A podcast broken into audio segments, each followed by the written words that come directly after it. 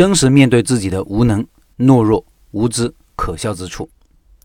说说前面两天养生馆老板的案例，我和其他人有一样的期待，老板失利了两次，第三次应该成功了吧？不过很无奈，第三次老板依旧没有把店做成。第一次是选址问题，目标顾客过少；第二次是项目匹配问题，老板觉得养生在小城市没有需求；第三次是合伙人问题。第三次合伙开店，显然没有吸取第一次开店的经验和教训，依然是股份均分的五五开的合伙模式，导致两个人各有心事，分道扬镳。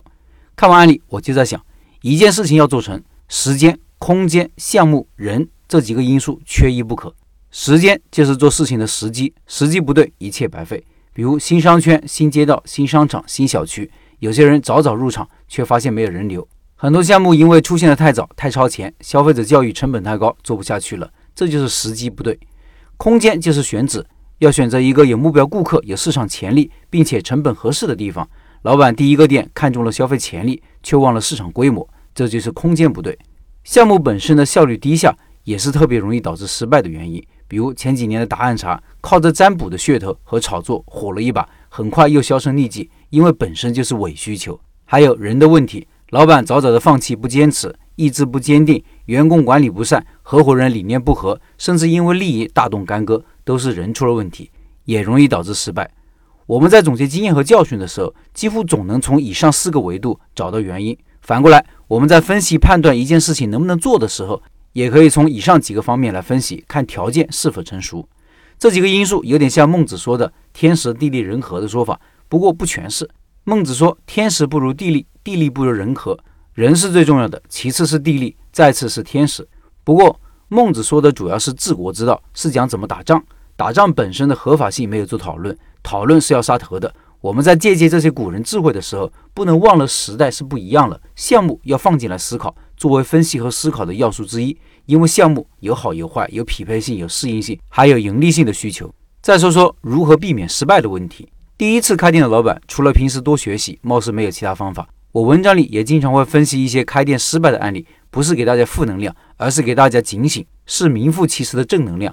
实际上，有些错误从一开始就可以避免。我反反复复提到的一些坑，就应该放在自己的认知地图里，不去跳。比如合伙股份五五开，比如新商圈不选择，比如不加盟，比如无项目不开店，开店前先打磨产品，太多了，一抓一大把。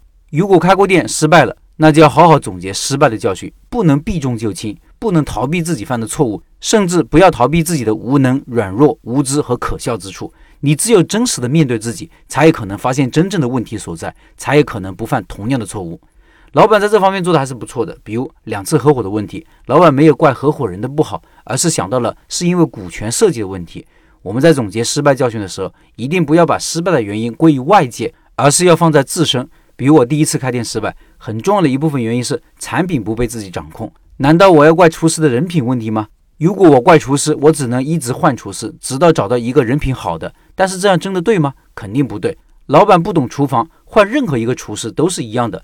这是接个矛盾，不是接个里面人的问题，是我无能为力，而不是厨师人品不行。这就是后来我果断转让的重要原因之一，也是我现在常说的做餐饮自己一定要掌握产品、掌握技术的原因。其实很简单，怪环境、怪别人，你是改变不了的，没意义。怪自己，起码还有下次改正的机会。这才是真正的勇士。